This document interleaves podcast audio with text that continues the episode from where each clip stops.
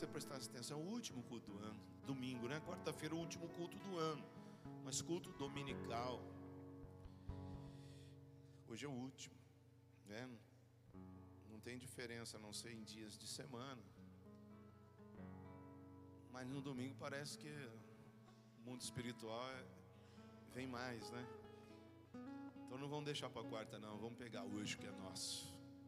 Nome de Jesus. Ô Luiz, dá uma, dá uma mexida lá para mim nesse microfone aqui. Ele está meio. Para mim aqui eu tô fanho. A gripe já sarou, mas o negócio continua aqui. E eu quero falar sobre, já que nós colocamos aqui esse culto como um culto profético, tá lindo isso aqui, né, gente? Estão tirando foto bastante, né? porque daqui a pouco vai sumir tudo, né? Então aproveita e tira a foto. Eu quero falar sobre realização de promessas. Quem acredita que tem? Quem acredita que pode vivê-las? Então que Deus me use agora para renovar as promessas. Uau! Cheguei. É realidade isso, gente. Ou melhor, eu acho que é única da terra, né? Se tem um lugar que a gente realmente pode botar a nossa esperança de que aquilo que nos prometeram vai dar certo, esse lugar é a igreja, é a casa de Deus. Porque não há ninguém no mundo, nunca existiu, jamais existirá, que lhe faça promessa e que possa cumprir. Muita gente faz promessa. A gente faz promessa para o filho, o político faz promessa, o mundo faz promessa, mas nós sabemos que realmente quem pode cumprir as promessas, tintim por tintim, de Gênesis a Apocalipse, é Deus. Então eu quero falar sobre isso, sobre a realização dessas promessas. Para isso nós vamos ler dois versículos em Isaías 49 e o versículo 5 e 6, que diz assim. Agora pode tirar um pouco do si. Quando eu ainda não havia nascido. Olha como que Deus já começa, né, cara? Como é que eu não vou crer em alguém que faz uma promessa desse jeito, né? Às vezes estão preocupados aqui com as dificuldades do hoje, Deus já fala assim: antes de você nascer, eu já sei que vai acontecer lá depois que você morrer. A Bíblia diz que Ele conhece o fim das coisas antes de começar. A mente não pensa isso, gente. Eu já choro só de ler essas três palavras. Como é que eu não vou crer num Deus que fala desse jeito comigo? Ó, antes de você nascer, eu já sei o que vai acontecer, cara.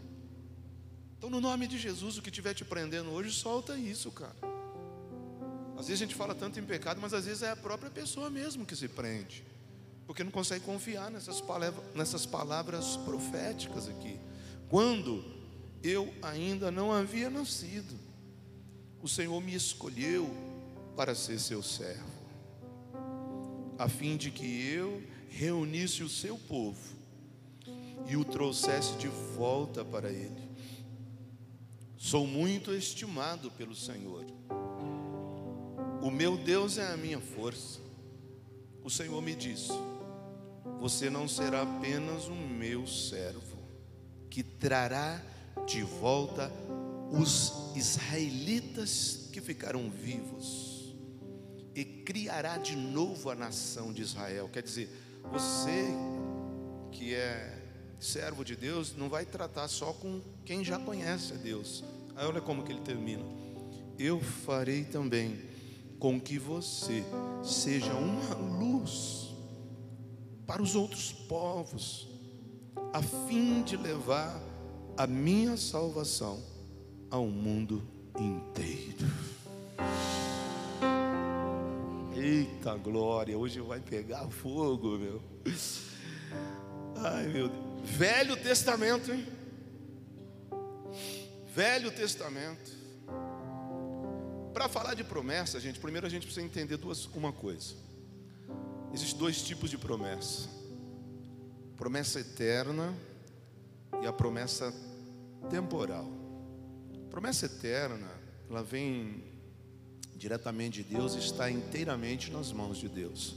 É perdão dos pecados, livro, nome no livro da vida, salvação e vida eterna. Essa é a maior promessa.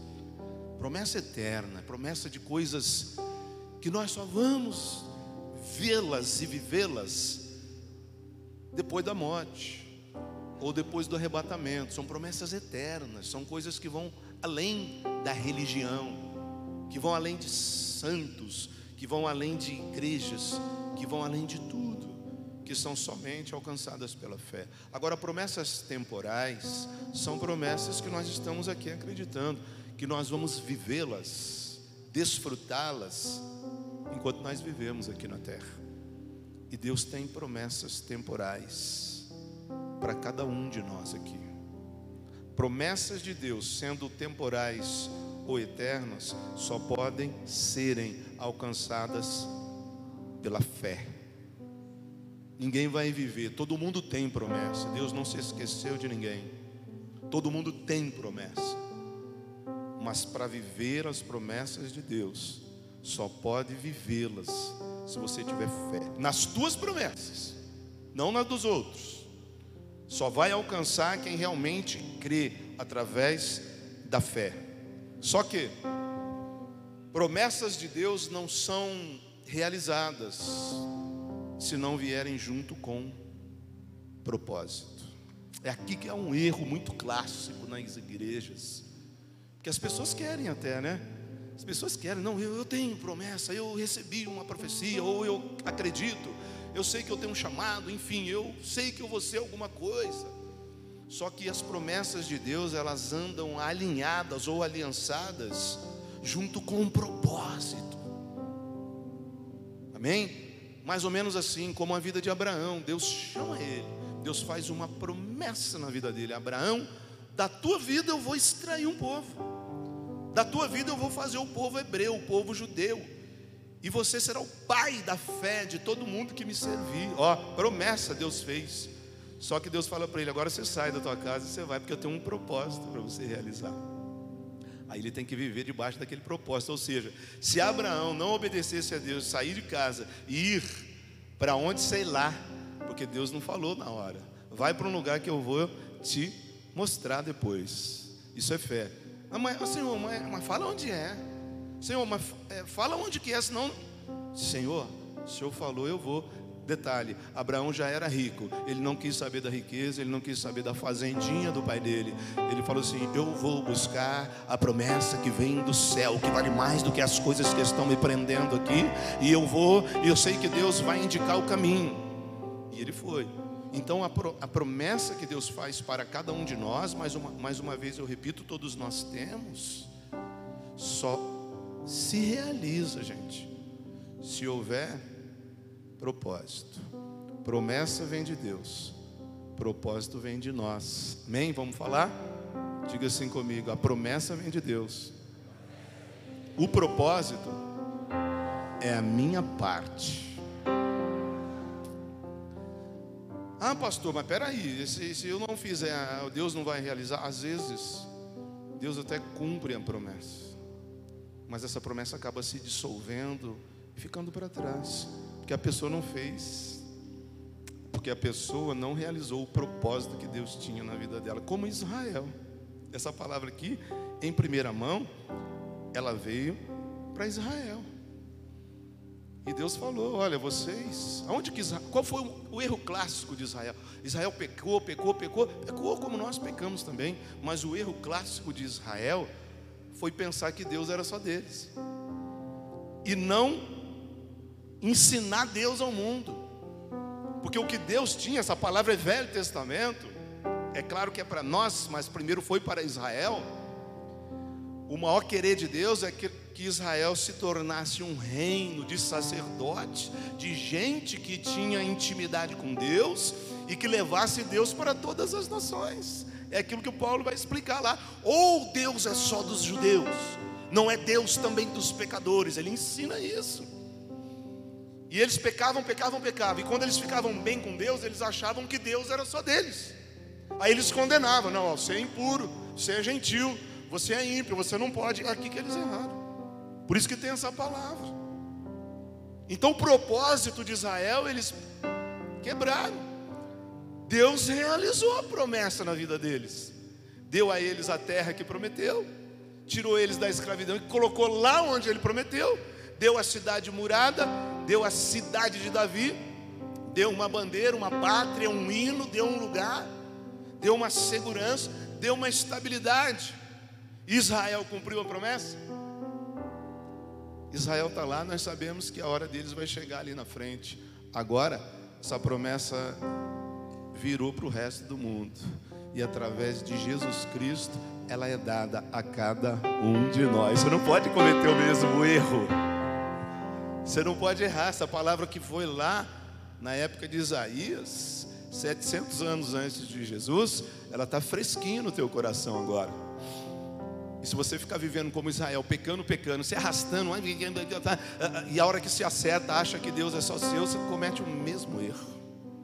Então creia que Deus sim tem promessa na tua vida, mas que antes você tem um propósito para realizar diante de Deus. Senhor, eu estou me consertando hoje e pode me usar, porque eu vou ser cheio do teu espírito, e quem se aproximar de mim também vai ficar apaixonado por ti, Senhor, porque eu vou falar do teu nome, em nome de Jesus. Propósito, cara. Esse é o propósito em nós estarmos aqui. Não adianta eu profetizar sobre as frutas na tua vida. Você vai comer, você só vai ficar sem janta nessa noite. E Deus não quer que você só fique sem janta. Deus quer que você saia daqui cheio de profecia e pronto para cumprir o teu propósito com Deus. Que Deus quer te usar. Tudo que Deus cria tem um propósito. Né? A criação do quinto dia, né? onde Deus cria as coisas vivas da terra né? ele cria os peixes. Qual o propósito dos peixes? Qual é? Alimentação do homem, né? rico em nutrientes, né? ômega 3, importante até para o ecossistema da terra, para a ornamentação, cujo maior propósito é nadar. Esse é o propósito do peixe. No mesmo quinto dia, Deus cria as aves. Qual é o propósito das aves, gente? Também para a alimentação dos homens, né? Algumas aves não são para alimentação, algumas aves são só para embelezar a natureza, né? Tem cada pássaro lindo. Outras foram feitas só para cantar. Aquela não é para você comer, não, né? Quando eu era moleque, matava até aquelas, não era, né? Para cantar, para adorar Deus, né? Cujo maior propósito é voar. Deus falou isso, que as aves voem nos céus. Tudo tem um propósito. Até inseto tem um propósito. É engraçado que tudo isso para ajudar algo que Deus ia criar por último. Até inseto, né? Sabia que vários tipos de insetos estão em extinção e isso vai vai influenciar um pouco a vida humana. Tanto é que tem gente aí agora é, alugando e começando agora essa nova atividade com abelhas, alugando colmeias inteiras de abelhas para as plantações, porque elas fazem a polinização certinho. E na nossa soja, em algumas regiões aqui, perto de Ribeirão Preto, já houve um aumento de 50% na produção de soja por causa das abelhas. Vai entender as coisas de Deus, né? Então, se os insetos estão sumindo, isso atrapalha a nossa alimentação, atrapalha a vida do homem. E o propósito do homem qual é? Qual é o propósito de você estar aqui hoje? Ah, eu vim só para trazer banana. Não, nunca. Isso tem um propósito na tua vida. O Salmo de número 8 diz assim, ó.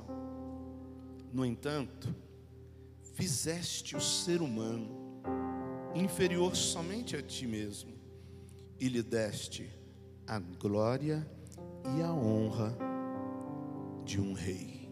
Olha isso. Então nós sabemos que Deus ele cria o homem primeiro para mostrar a imagem e semelhança dele, né? Deus está dizendo para todo mundo: eu sou assim, a minha aparência é essa, para quebrar a adoração a outras coisas, né? Por isso que Deus ele condena quem está na Bíblia, quem adora ser de quatro patas, quem adora pedra, quem adora qualquer outra coisa que não seja Deus. E ele fala assim: olha, o homem ele reflete a minha glória. A palavra de Deus diz que nós somos assim como que a obra-prima da criação de Deus. Ele cria a terra, ele coloca tudo, ele faz tudo. Depois, quando ele vai criar eu e você, ele desce, ele faz com as próprias mãos e sopra a porção do Espírito na nossa vida. Ele faz da melhor forma possível. E ele cria isso com um propósito de refletir a glória dele, de adorar a ele, de levar o conhecimento disso para tudo aquilo que ele criou. Nós somos de Deus, nós temos uma aliança com Deus. Mas entrou um vírus lá no negócio e colocou isso assim por um pouco tempo fora da vontade de Deus. Né? E num dado momento parecia que isso tinha sido perdido. Mas Deus já tinha um plano, porque Ele sabia que aquilo que atacaria a humanidade era mais forte e derrubaria o homem. Então toda a Bíblia, do começo até o final do Velho Testamento, indicava que alguém ia consertar tudo aquilo. E quando veio Jesus, ele coloca as coisas em ordem e faz com que essa palavra novamente venha valer para nós agora. Quer dizer, ó, essa palavra não morreu, hein? Israel perdeu a vez. Agora é a hora da igreja de Jesus Cristo. Agora é a hora em que Jesus ele restaura a promessa de Deus, mas essa promessa vai acontecer quando nós nós dermos conta e dermos a resposta do nosso propósito. Então nós temos esse propósito aqui, gente de primeiramente cumprir essa palavra que Deus determinou, de levar o conhecimento da salvação para aqueles que estão perdidos. Esse é o maior propósito da nossa vida. Esse é o propósito. Tudo começa com Jesus Cristo. Sem Jesus nós não vamos conseguir mas com Jesus, ele sendo o mediador entre Deus e os homens, ele sendo o ponto de partida, ele sendo o Senhor, ele que já deu conta daquelas coisas que seriam mais difíceis, que seriam impossível de nós alcançarmos, os poderes espirituais, ele já quebrou tudo isso. Ele já repreendeu tudo isso. Ele já deu toda a autoridade para a igreja, para o povo dele, para gente simples como eu e você, para que nós cumpramos o propósito que ele já fez lá atrás. E isso vai acontecer, queira você ou não. Isso vai acontecer, porque esse propósito ainda é real. Ou então, por que é que você está aqui? Qual é o teu propósito de vida? Ah, é só nascer crescer, pagar boleto, casar, descasar, casar de novo, descasar de novo e morrer.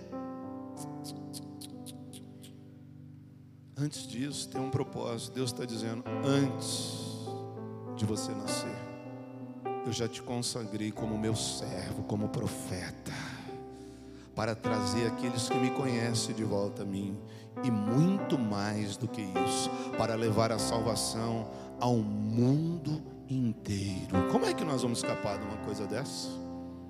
Você acha que Deus vai realizar as promessas na tua vida e você vai falar assim: ah, não quero nem saber, eu só quero trazer a minha maçã, a minha fruta, e eu vou voltar para a minha vida, porque eu tenho a minha família para cuidar. Sério mesmo? Como se nada disso dissesse respeito à tua vida, Deus tem um propósito na tua vida. Um propósito igual a todos nós.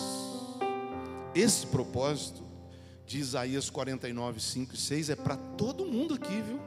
Em todas as igrejas de Caraguá, do estado de São Paulo, do Brasil e do mundo inteiro. Isso aqui é propósito cristão, espiritual, para sempre. A pessoa tem 14 anos, 15 anos, aceitou Jesus, vai levar esse, esse propósito aqui para cumprir. Ah, eu tenho 70 anos, aceitei Jesus, tenho ainda 20 anos de vida ainda e vai cumprir esse propósito. Diferente do propósito de outras áreas da tua vida, né? Para que não haja confusão. Ah, peraí, pastor, mas, é, é, mas e a minha vida profissional? Tua vida profissional aí esse propósito é inteiramente teu. Você vai chegar a ser aquilo que você se sacrificar a fazer. por exemplo, uma pessoa que ela entende que ela tem um chamado para ser um pastor, qual vai ser o tamanho da igreja dele, qual vai ser o tamanho do ministério dele? O tamanho que ele acreditar que, que seja, ou aquilo que ele fizer para que aconteça. Ou seja, concernente à nossa vida ministerial, concernente a quem você vai casar, porque tem gente que pergunta, né, com quem eu vou casar? Vai casar com quem você conseguir ganhar. Porque tem gente que coloca isso como propósito na mão de Deus. É, tem algumas coisas que Deus sim junta, porque Ele quer fazer, mas na maioria das vezes você vai ter na vida aquilo que você trabalhar para ter, cara. Pessoa peca 30 anos, depois vem para a igreja e começa a reclamar que não tem nada. Não estudou? Começou a fumar maconha cedo, começou a beber cedo, começou a sair com todo mundo cedo, só pisou na bola. A vida não tem mais jeito. Vem para a igreja, fica uma semana, quer que tudo se arruma. Cara, para isso Deus deu inteligência para nós. Para isso Deus deu consciência para nós. Para isso Deus ele cura a nossa alma, para a gente estudar, para a gente orar, para a gente buscar, para a gente pagar um preço de oração. Quanto mais você faz, mais você vai ter. Esse é o propósito da tua vida. E tem gente colocando isso na mão de Deus. Amém? Então esse propósito você vai chegar aonde você sacrificou mais, aquilo que você fez, você vai colher. Agora o propósito espiritual de chamado. Quando a pessoa entende que ela tem que se aproximar de Deus, ela aceita Jesus. Aí esse propósito é geral. Todo crente tem a responsabilidade de pregar o Evangelho. Todos, todos, todos, todos. Ah, eu não, você sabe, você sabe. Nós vamos ver na história da igreja quem pregou doente, quem pregou preso, quem pregou com espada no pescoço, quem pregou até crucificado, quem pregou até com a, a corda no pescoço para ser enforcado porque esse chamado é para todo o cristão. Todo cristão, ele tem o chamado e a responsabilidade como propósito de cumprir o que Deus falou em Isaías 49, versículos 5 e 6. Disso você não consegue escapar. E talvez se você não pensa assim, vai ser um pouco difícil você ter um 2022 melhor do que o 2021. Porque nosso Deus ele não terá a obrigação de cumprir a promessa na vida de quem não cumpre o propósito mais importante. Porque eu sei que nós estamos precisando de muitas coisas, mas o maior propósito de nós termos vencido tantas coisas na ótica de Deus ainda é salvar mais alguém, passar esse evangelho para frente, falar do amor de Deus, mostrar que a única e real esperança que existe para a humanidade, ela ainda vem do céu. Que existe um Deus sobre essa cidade, existe um Deus olhando para o nosso Brasil, existe um Deus sim que faz as coisas ruins caírem por terra, existe um Deus que faz da noite para o dia a tua vidinha mudar, existe um Deus que morreu por você, e existe um Deus que vai voltar para buscar aquele que está fazendo a vontade dele, e é esse Deus que nós adoramos aqui, e é esse Deus que nós vamos tratar com Ele um dia, face a face. Então o propósito vai ser cumprido, e nós não vamos, gente, e nós não vamos fazer como Israel fez, porque Israel não abriu mão. Na hora que, quando Deus viu que Poxa, não dá. Quando eles estão bem, eles não. não né, eles colocam uma, uma separação ali. O Deus é só, deles, é só deles, não. Se não obedecer a lei, se não for desse jeito, e Deus não, não, não. Não é pela obediência, é pela graça. Paulo se esforça para dar essa explicação. Olha o Abraão, cara. Não foi pela, pela obediência à lei, não foi pela graça. Ele creu em Deus antes da circuncisão. Ele creu em Deus antes da lei. Quer dizer, Deus já tinha ele, já usava ele antes de tudo ser escrito, não confunda as coisas.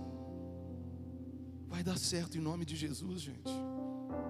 Eu creio que a tua vida vai ser abençoada. Nós precisamos mudar a nossa cabeça, o nosso jeito de agir.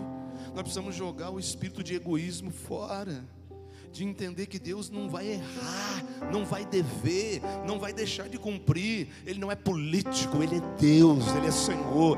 Ele antes de você nascer já te conhecia, sabia o teu nome, sabia que você estaria aqui nessa noite, no último culto de domingo de 2021, e ele está prontinho para mudar, para abençoar. Mas entenda que há um propósito. Queira fazer isso, porque vai acontecer. Não é ruim, é uma baita de uma oportunidade para nós sermos totalmente realizados na nossa vida, gente. Não é qualquer coisa. É a coisa mais útil da nossa vida. É ser usado por Deus. Dá trabalho? Não dá muito, não. Mas um dia vai ser o que vai nos levar a dizer: valeu a pena cada dia.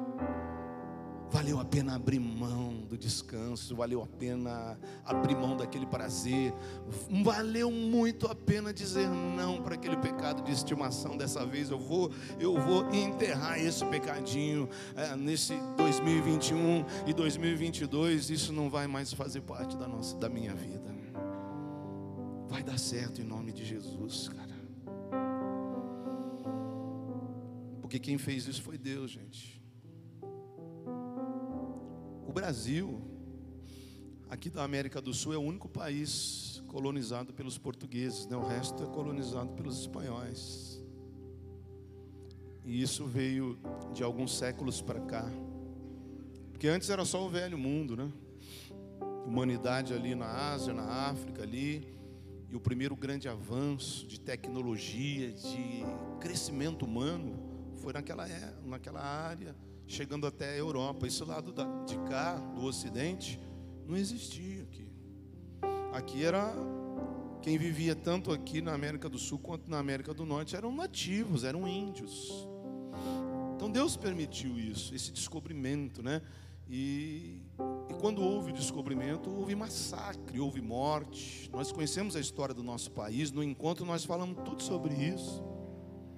E nós Aprendemos que muita coisa ruim veio também, né, da parte da África, da, mesmo de Portugal, mas também descobrimos que vieram judeus no meio, por isso nós somos barzilais, né? Que Israel é brasileiro, né? Nós temos sangue judaico, sim.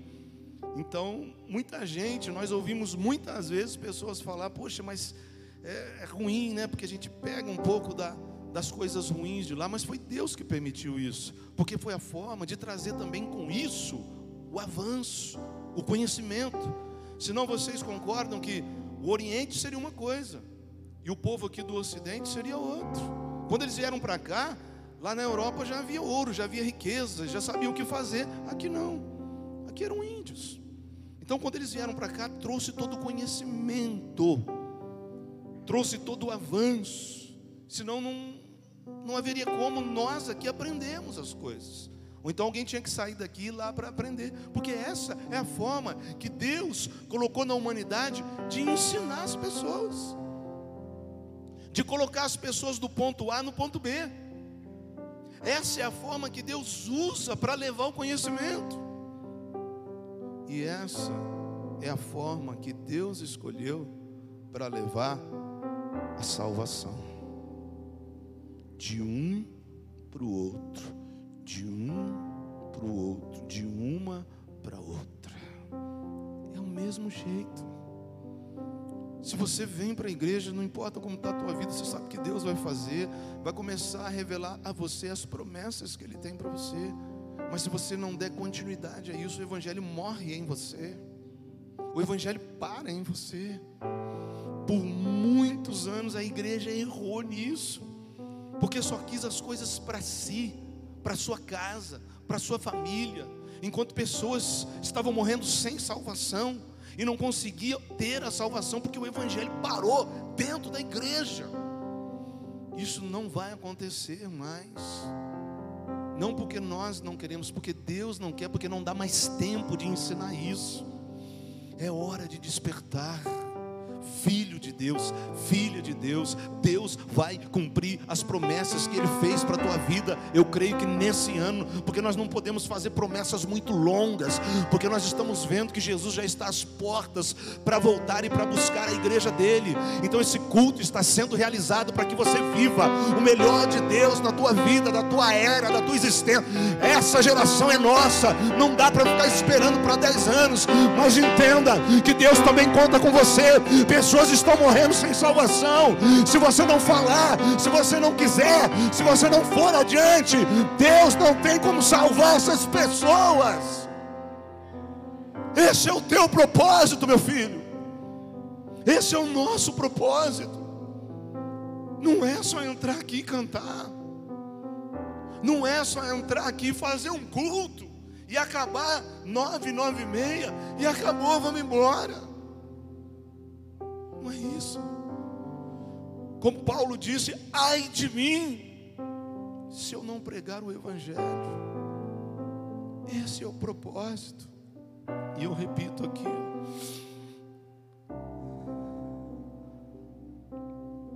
O mesmo versículo.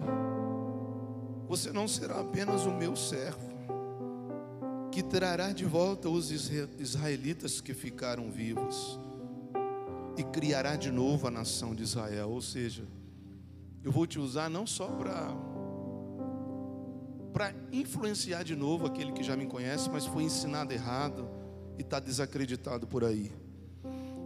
Mas eu farei também com que você seja uma luz para os outros povos, a fim de levar a minha salvação ao mundo inteiro.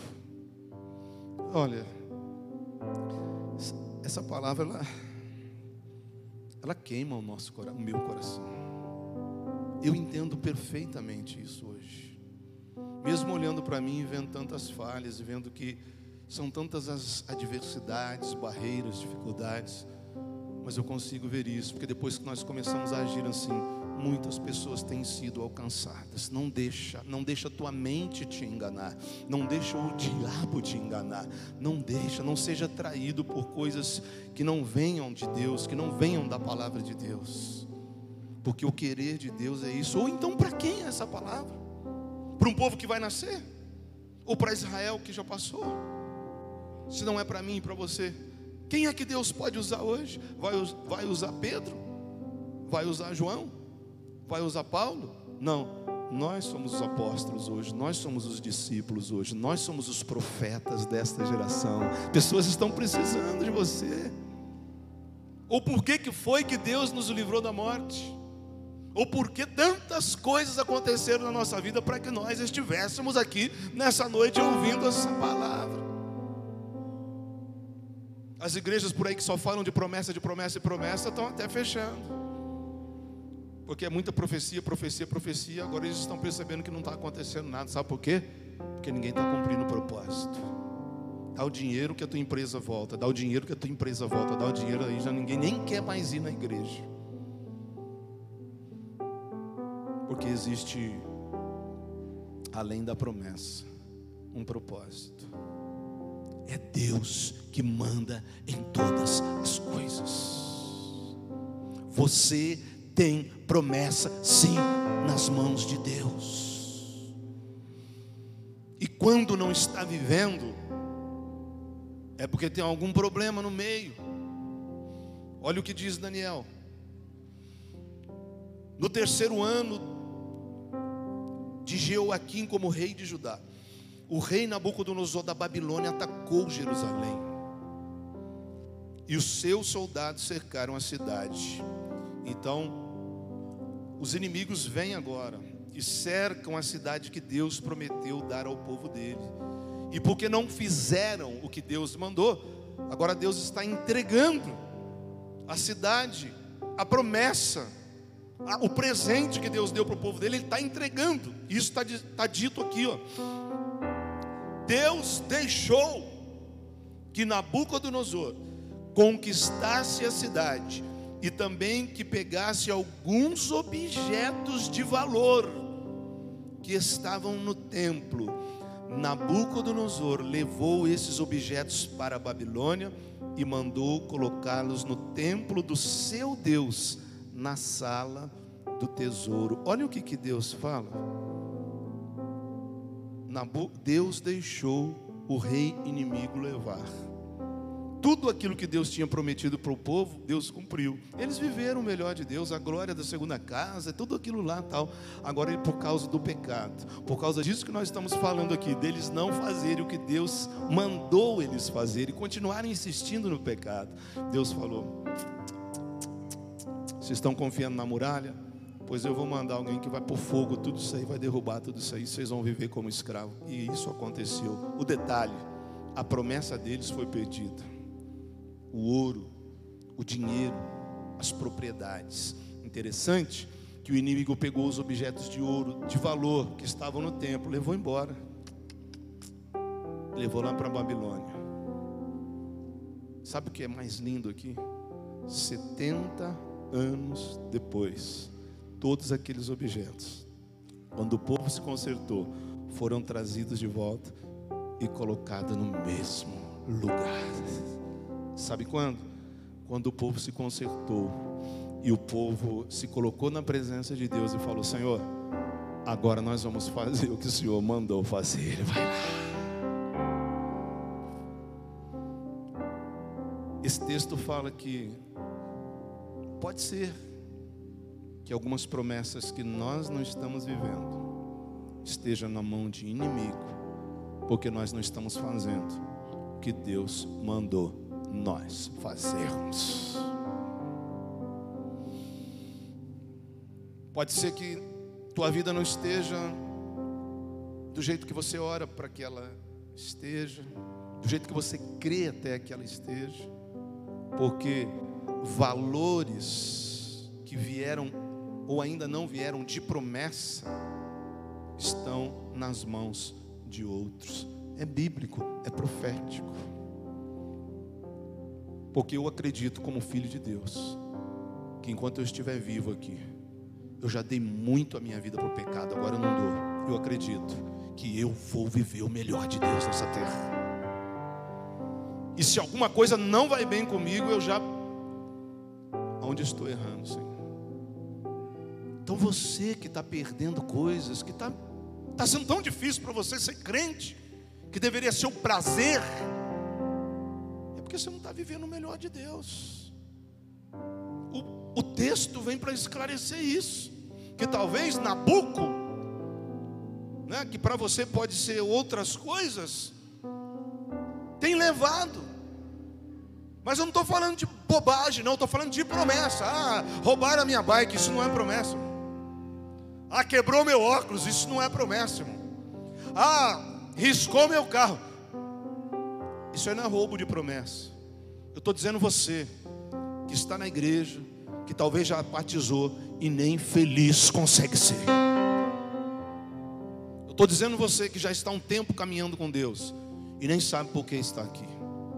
Eu estou dizendo você que talvez já tem muito tempo com Deus e até agora está nessa ainda. Eu não vou fazer isso ainda, eu não sei fazer isso. Você não vai viver as promessas de Deus. Porque promessa é uma coisa que está colada, vinculada a propósito. E se você viver dando o propósito da tua vida para o teu Deus, você pode ter certeza que não vai faltar nada na tua casa em 2022. Não vai faltar nada para você daqui para frente, porque eu falo de um Deus que criou as frutas e que vai fazer com que isso se materialize na tua vida, na tua história, na tua família. Eu não quero saber quem está longe de Deus, quem não está. Eu passo pela mesma situação. O meu pensamento final é que no fim tudo vai dar certo, porque eu vivo debaixo da promessa de Deus. Eu não vivo debaixo da promessa de homem. Eu vivo debaixo daquele que venceu a morte, que me tirou do meio das ferragens de um carro capotado. Eu conheço ele, os meus olhos já viram Ele, e é no nome dele que eu profetizo: Caraguatatuba vai viver o melhor em 2022. É. Eu creio,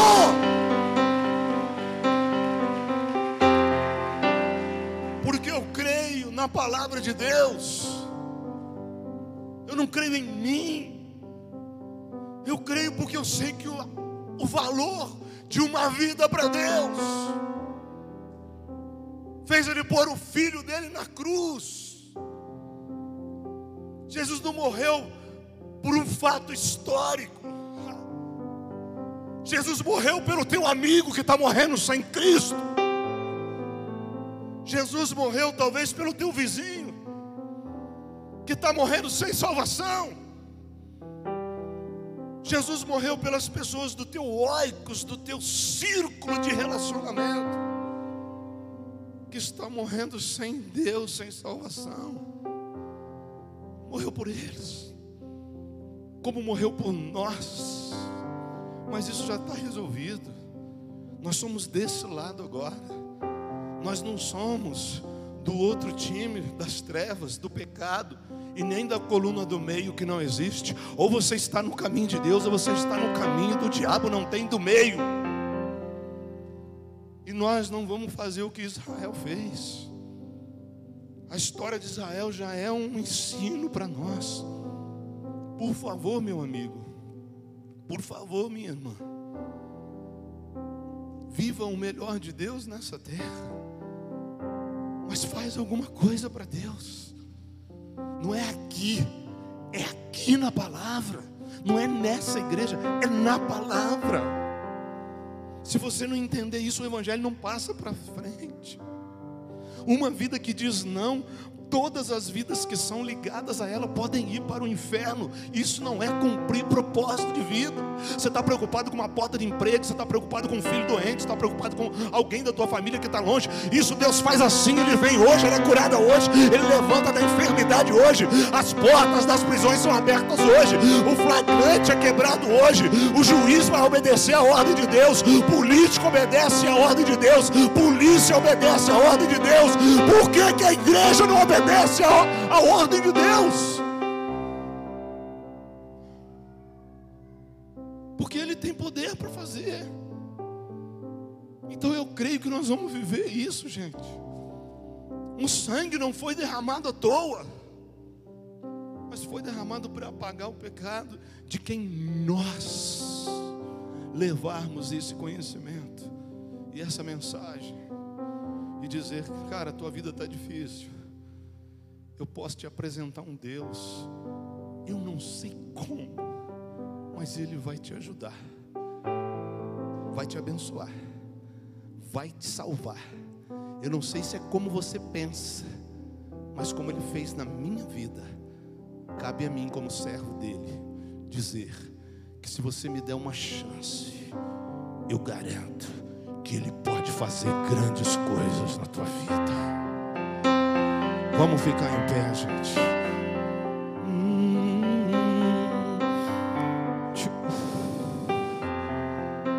Deus é o nosso seguro, gente.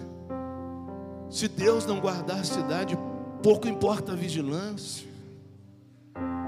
Se Deus não for o Senhor da nossa vida, pouco importa a nossa saúde. Se Deus não guardar a cidade, a sentinela só vai dar um grito. Então, antes de tudo, nós temos algumas coisas ainda a realizar nesse culto. Quero perguntar: aqui entre nós, quem é que primeiramente precisa voltar?